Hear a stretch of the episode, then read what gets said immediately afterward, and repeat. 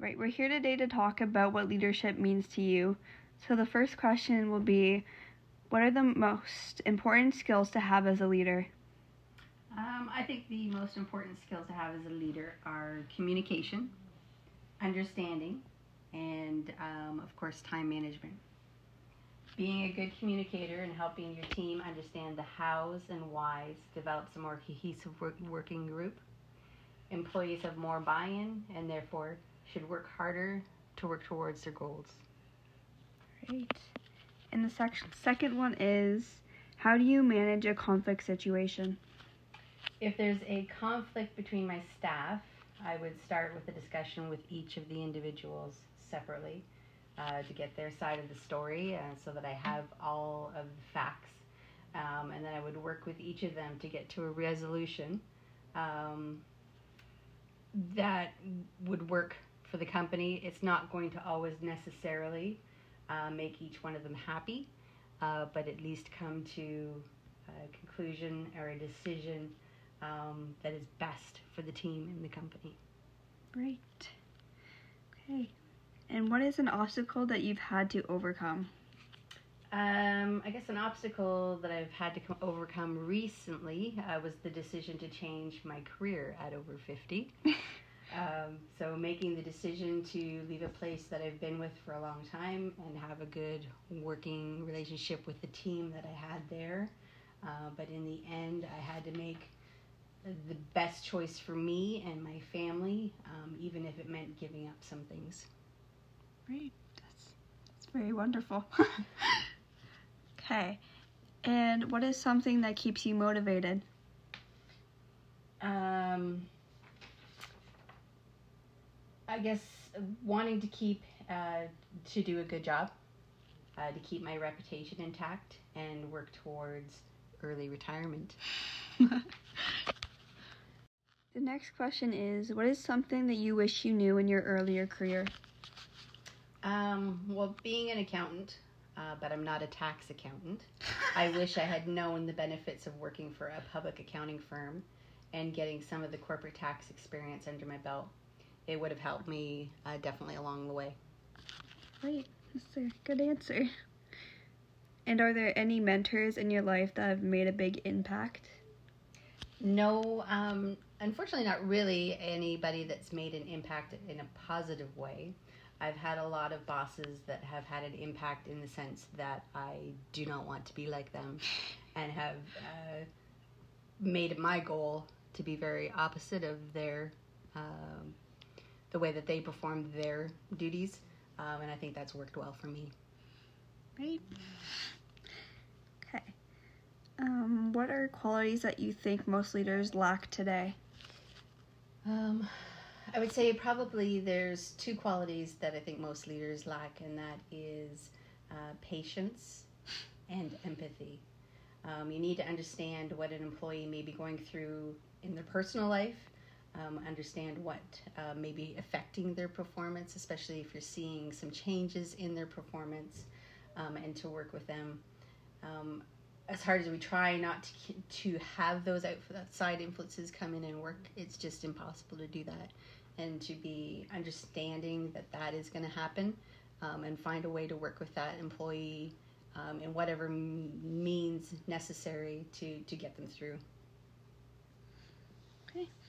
Um, what do you think a positive work environment entails and why it's important? S- Sorry, repeat that question for me. It's what do you think a positive work environment entails and why it's important? Um, so working, doing the same thing day in and day out um, would be impossible if you didn't have a positive work environment. People need to know their value um, and they want to have somewhere that will stimulate growth and reward them for their efforts um, and provide a good work life balance. Perfect. What do you think makes a great leader? Um, a great leader shows compassion and understanding to the staff, but also provides them with the tools, the knowledge, and the time to perform their duties well. Uh, they will provide coaching and um, necessary, you know, to be that mentor to employees so they understand what they're doing, why they're doing it, and how it affects the rest of the employees in the company and the actual performance of the company. Okay. And then, what is the biggest challenge facing leaders today? Um, the biggest challenge facing leaders right now actually is staffing. Uh, the last couple of years have had a significant impact on the skilled labor, people's willingness to work, people's willingness to actually come in and perform their jobs in an office. Yeah. Um, so it's led to a shortage of staff and a shortage of uh, quality staff. And what do you believe is the biggest risk you've ever taken? Um, I guess I would have to go kind of go back to question number three. Um, my biggest risk again was changing careers um, at 50 plus, um, and changing my job and going into. Um, I've changed jobs over the years, but always kind of maintained the industry. I stepped right outside of my comfort zone and went to a job that I had no experience, no previous software compliance or anything with it, and it was it, that Yeah. would have been a, a big change for me. Right. And how do you recommend keeping a work life balance? Um, so, work life balance is important. Having family time and setting nights that you do things will give you targets to work towards. Um, you need to kind of organize your day and understand what needs to get done and prioritize and what can wait um, so that you can hit those targets and leave at the end of the day uh, to be with your family. Um, and it physically keep that uh, kind of tracking mechanism so that you know where you are, um, so that you can feel comfortable leaving at the end of the day to get that balance. Right. How would you define success? Um, so success for me personally is going home every day knowing that I've put forth uh, my best effort, and it is providing um, for my family and providing uh, stability and um, you know reaching goals that I've set for myself. What's the best way to motivate your employees or coworkers? Um, so the best way to motivate um, employees is to set clear goals, learn what drives your employees, and so what motivates them, and set rewards um, that meet their needs, the needs of the individual. Um, Right. You can't set um, you can't set a specific rewards uh, for a team because it just doesn't always work for everyone. Yeah. Um, everybody has different things. Some it's money, some it's time off, some it's um, just some other mechanism Yeah. um, to to motivate them to perform. Right. Okay. And what's your preferred method of communication? So if I'm communicating internally within the office, I prefer face to face, where you can go through that with the individual.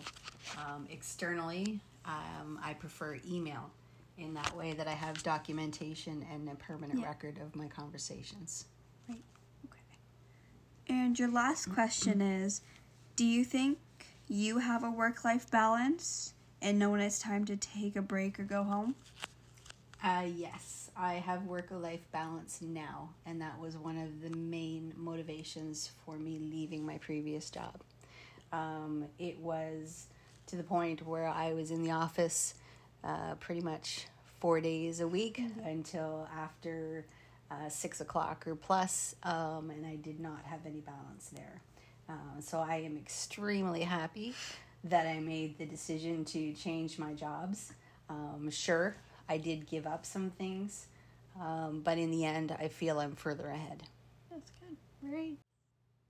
I appreciate your time. Thank you for coming to speak with me. You're welcome. Thanks for asking me. Of course.